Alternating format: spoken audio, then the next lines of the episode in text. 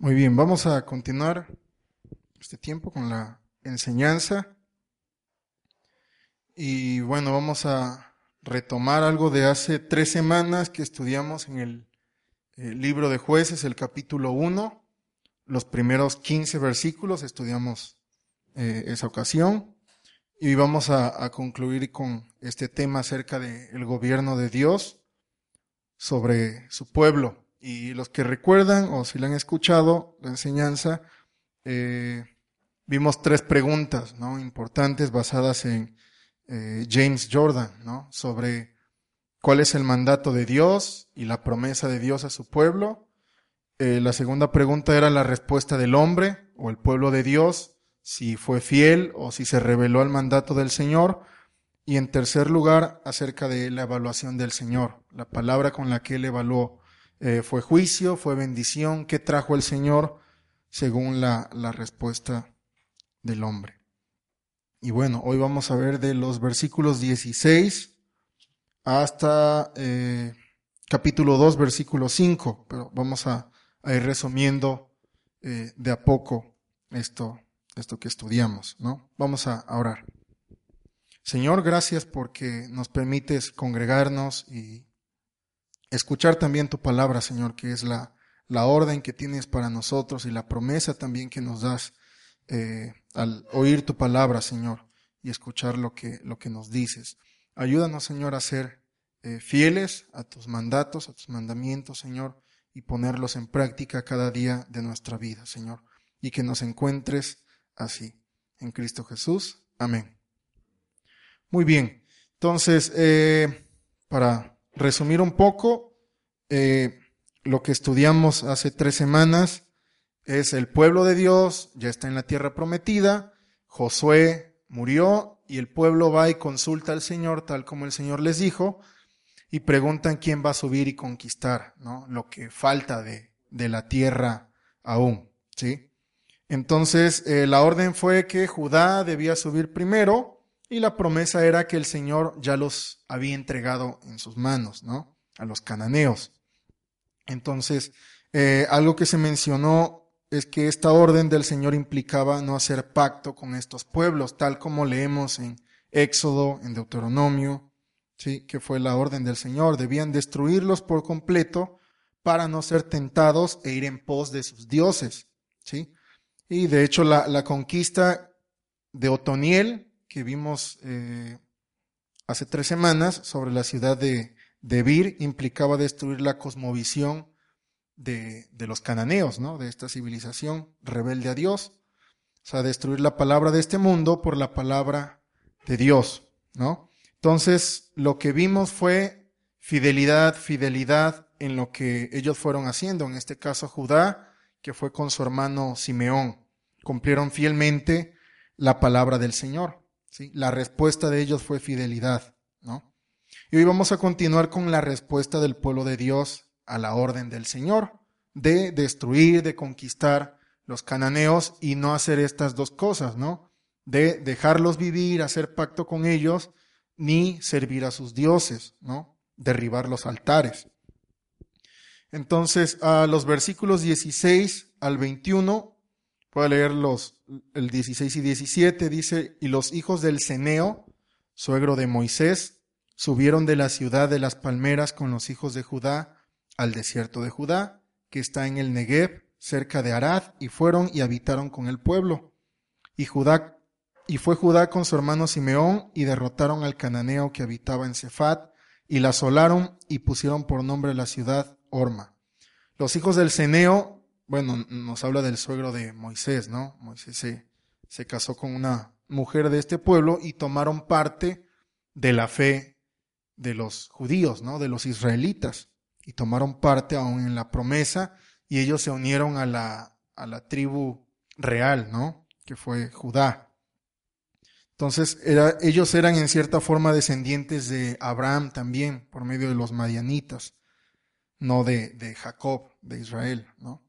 Entonces tuvieron parte en la conquista, abrazaron la fe de los israelitas. Y también se nos dice en este versículo 17 que Judá cumple con su promesa de ir con su hermano Simeón a la conquista de lo que a él le ha tocado, ¿no? Eh, pero en los versículos 18 al 21 hay algo muy importante. Dice, tomó también Judá a Gaza con su territorio, Ascalón con su territorio y Ecrón con su territorio. Era de los filisteos, ¿no? Y Jehová estaba con Judá, quien arrojó a los de las montañas, mas no pudo arrojar a los que habitaban en los llanos, los cuales tenían carros errados. Y dieron Hebrón a Caleb, como Moisés había dicho, y él arrojó de allí a los tres hijos de Anac, mas el Jebuseo que habitaba en Jerusalén no lo arrojaron los hijos de Benjamín, y el Jebuseo habitó con los hijos de Benjamín en Jerusalén hasta hoy. Parece aquí, algo raro, ¿no? El Señor dijo, ya los entregué, pero el pueblo dice, no pudo arrojar a estos, no pudo vencer a estos. Entonces, algo está pasando aquí, ¿no?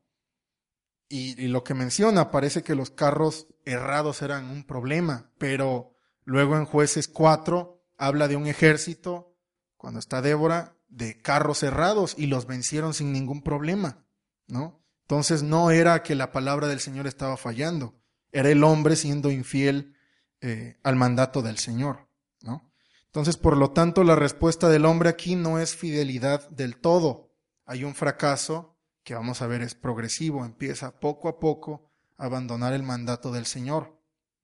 Entonces, de hecho hay un contraste. En el versículo 20 dice que Caleb fue y tal como le dijo Moisés, fue y conquistó a los anaseos, ¿no? A los gigantes. Sin problema. O sea que Caleb fue fiel hasta el final. Pero Benjamín dice que no pudo arrojar eh, al Jebuseo. Y era gente de tamaño normal, ¿no?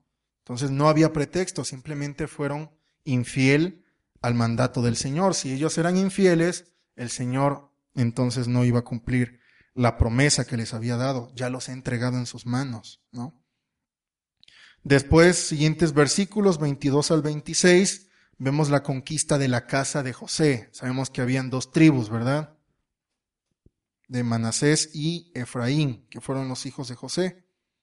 Eh, nos dice que conquistó la ciudad llamada Luz y le puso por nombre Betel que significa casa de Dios.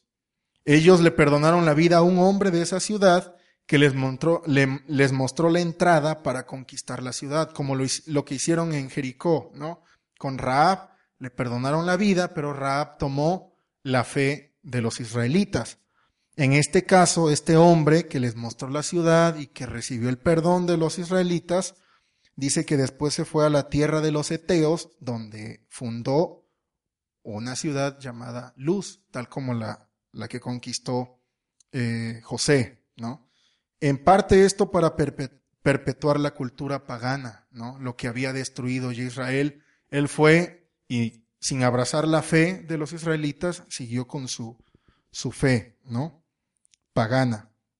Un comentario eh, de James Jordan dice, este evento muestra el carácter provisional del antiguo pacto la victoria, en cierta forma, se limitó a un área geográfica específica. Ellos iban a conquistar Canaán, ¿no? Sabemos que las naciones tenían que ver eh, el actuar, ¿no? En la ley del Señor para tomar esta ley. Sin embargo, a modo de, de contraste, el nuevo pacto implica la conquista del mundo entero, de modo que no haya lugar para que los paganos huyan. Cada luz, o sea, cada ciudad luz, como en este contexto, se convertirá en un Betel por el Evangelio, ¿no? que es nuestro, nuestro mandato en la Gran Comisión. Entonces, esto fue lo que hizo la, casa de, José. ¿no? Cumplió su, su parte en el mandato, pero los siguientes versículos es la misma casa de José, pero se dirige a ellos como Manasés y Efraín, no dice la casa de José. Y dicen algunos comentaristas que al referirse así de Benjamín, perdón, de Efraín y Manasés es porque fueron infieles. La, cuando habla la casa de José, fueron fieles al mandato. Pero la casa, eh, pero cuando decía Manasés y Efraín, no. Entonces ellos fueron infieles, no arrojaron por completo al pueblo que les correspondía. Y después hicieron un pacto de señor esclavo, ¿no? Los pusieron bajo su gobierno, pero en ciertos términos, ¿no? Lo cual el Señor les había prohibido, mostrando así la rebelión al mandato del Señor. En Éxodo 23 32 el Señor les dijo, no harás alianza con ellos ni con sus dioses. ¿no? De hecho, los manda derribar los altares y, y todo esto. ¿no? Pero vemos aquí que empieza poco a poco el pueblo a ser infiel al mandato del Señor. Pero bueno, este fracaso se extendió por todo Israel, ya que en los versículos 30 al 36 leemos del fracaso de Zabulón, Aser, Neftalí y Dan, las demás tribus. ¿sí? No cumplieron con su, con su parte.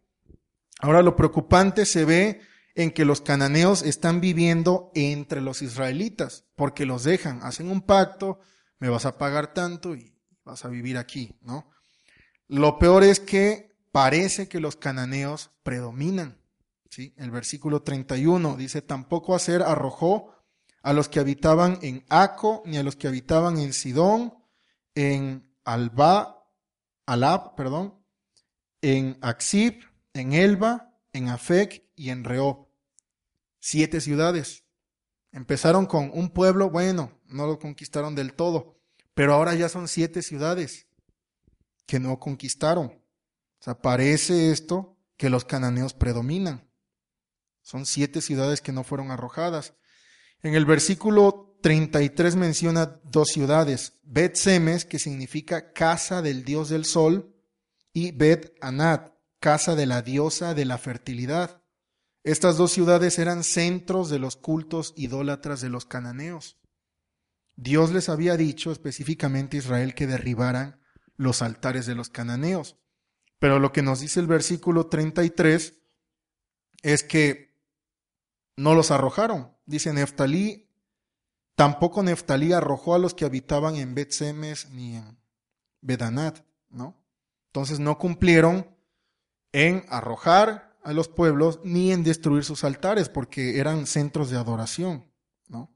Ahora no solo los cananeos parecían predominar, sino que también arrojaron a los hijos de Dan en el versículo 34. O sea, no solo no están cumpliendo esa parte de arrojarlos, están haciendo pactos, no derribaron sus altares como estas ciudades, sino que ahora los amorreos, dice, acosaron a los hijos de Dan hasta el monte y no los dejaron descender a los llanos, el versículo 34. O sea, ahora está tomando poder encima del pueblo.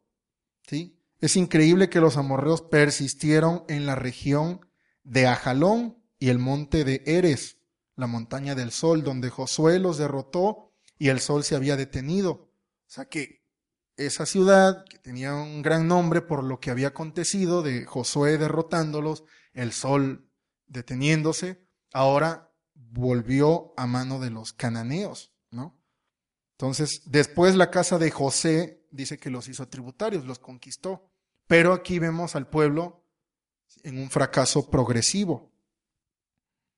Ahora, al final del capítulo termina diciendo, el límite del amorreo fue desde la subida de Acrabim, desde Sela hacia arriba. Ahora, no solo no los arrojaron, no solo no destruyeron sus altares, no solo empezó el cananeo a arrojarlos de sus ciudades, sino ahora ya tienen territorio, ¿sí? tienen algo propio, tienen límites sus ciudades, ¿no? Los cananeos no solo están viviendo entre los israelitas y predominando, y no solamente arrojando algunas tribus, sino que ahora tienen posesión, tienen territorio con límites. Entonces, lo que vimos de Judá siendo fiel, fiel, fiel, de repente vemos, bueno, no arrojaron a todos. Luego, bueno, están tomando control. ¿Qué está pasando aquí? ¿No? Infidelidad al mandato del Señor. Ahora, ¿cuál es la evaluación del Señor? Capítulo 2, versículos 1 al 5. Dice, el ángel de Jehová subió de Gilgal a Boquim y dijo, yo os saqué de Egipto y os introduje en la tierra de la cual había jurado vuestros padres diciendo, no invalidaré jamás mi pacto con vosotros, con tal que vosotros no hagáis pacto con los moradores de esta tierra, cuyos altares habéis de derribar. Mas vosotros no habéis atendido a mi voz. ¿Por qué habéis hecho esto? Por tanto yo también digo, no los echaré de delante de vosotros, sino que serán azotes para vuestros costados, y sus dioses os serán tropezadero. Cuando el ángel de Jehová habló estas palabras a todos los hijos de Israel, el pueblo alzó su voz y lloró, y llamaron el nombre de aquel lugar Boquim, y ofrecieron allí sacrificios a Jehová. Ahora viene el juicio de Dios a su pueblo, a su pueblo de pacto, ¿no? En base este juicio a la respuesta del hombre, claro, en base al mandato y cómo respondió el hombre al mandato del Señor. El hombre, el pueblo, podemos pensar. Este es el gobierno de Dios sobre su pueblo. Él trae a su pueblo a juicio, tal como nosotros venimos cada mañana los domingos, ¿no? Eh, y nos presentamos delante del Señor en la Santa Cena. ¿Cómo nos encuentra nuestro Señor? ¿Sí? El ángel del Señor trae la palabra de evaluación del Señor, tal como se le dijo al pueblo en Éxodo 23, 20 al 23. Ahí narra acerca de el ángel del Señor yendo como guía del pueblo, juzgando al pueblo, protegiendo al pueblo también, y diciendo que juzgaría, ¿no? El ángel iba a perdonar el pecado o iba a castigar el pecado eh, del pueblo, en base también a la, la respuesta del pueblo de Dios. Entonces el ángel empieza su discurso recordándoles la fidelidad del Señor en todo lo que Él les ha dicho. En primer lugar, la liberación de Egipto. Les recuerda, y siempre el Señor empieza así, ¿no? Con lo que ha hecho por su pueblo. La introducción en la tierra prometida. Él los ha introducido en la tierra que fluye leche y miel. Y también recordándole la promesa que si cumplían, el Señor destruiría a todos sus enemigos, tal como dice en Éxodo 23, 23 y que él no rompería su pacto siempre y cuando ellos cumplieran con su parte. ¿Cuál era su parte? Número uno, no hacer pacto con los moradores de esta tierra. Y número dos, derribar todos sus altares. Y como ya sabemos, Israel no cumplió su parte. Hizo convenios con los cananeos y no derribó sus altares, estas ciudades, ¿no? Betsemes y Bedanat, la ciudad, del, la casa del dios del sol, ¿no? Y de la diosa de la fertilidad. Y la pregunta del Señor es, ¿por qué hiciste esto? ¿No? ¿Por qué habéis hecho esto? El juicio, ellos fallaron en no arrojarlos por completo e hicieron alianza, un adulterio espiritual, ¿no? Por tanto, el Señor no echará a sus enemigos delante de ellos. Dice, eh, el ángel serán azotes para sus costados. Y también como no derribaron sus altares, se fueron por la idolatría, serán tropezadero, ¿no? Este pueblo, trampas para el pueblo de Dios. Y sabemos que así fue, y de hecho todo el libro de los jueces trata de esto, ¿no? Cómo incumplió el pueblo, ¿no? Tras ir en pos de otros dioses. Eh, vemos esto claramente, ¿no? Ahora la respuesta del pueblo al juicio del Señor fue arrepentimiento y fe. No se queda ahí, ¿no? En que el Señor nos juzga y, y somos destruidos. El Señor siempre guarda su remanente. Pero es interesante la respuesta del pueblo. Arrepentimiento y fe. Ofrecieron sacrificios a Jehová. Un comentario dice, en el altar expresaron su confesión de que merecían la pena de muerte por sus pecados. Que merecían estar atados al altar de Dios y ser quemados bajo su ira ardiente. Y de hecho es lo que reconocemos en la cena del Señor, cada semana que, celebramos la cena del Señor. Pero también confesaron su confianza en Dios al sacrificar un sustituto que tomaría sobre sí la ira que merecían. Para el cristiano esto viene en la cena del Señor, porque como dice Pablo en Corintios 11:31, si nos juzgamos a nosotros mismos, no deberíamos ser juzgados. El juicio del Señor sobre su pueblo, sobre nosotros, es fiel y justo, tal como leemos en Hebreos 12, que el Señor nos juzga porque nos ama y quiere que participemos de la santificación. Ahora pensemos en qué es lo que el Señor nos ha encomendado, cuál ha sido el mandato del Señor para con nosotros y qué hemos hecho nosotros, cuál ha sido nuestra respuesta a ese mandato. Hemos empezado fiel como Judá, fiel, fiel, y de repente empezamos a hacer alianza o, abandonar poco a poco la ley del Señor, ¿no? Que a veces pequeños detalles como fue eh, Israel llevó a un caos tan grande. De hecho, eh, en lo que leía de, un comentarista, dice que parte de lo que no conquistaron en los llanos, una de las tribus, fue lo que ocasionó que a futuro viniera la, división de, del reino, ¿no? en el reino del, del, norte y del sur, con Judá y las demás, y las otras diez tribus, ¿no? Pero ¿qué ocasionó algo tan pequeño? ¿Qué estamos haciendo? Si hemos pecado, hay gracia para los pecadores cuando hemos fallado al mandato del Señor. A pesar de nuestros pecados y fallas, el pueblo de Dios tiene un altar de misericordia y perdón que podemos reparar, al que podemos ir cada día, ¿verdad?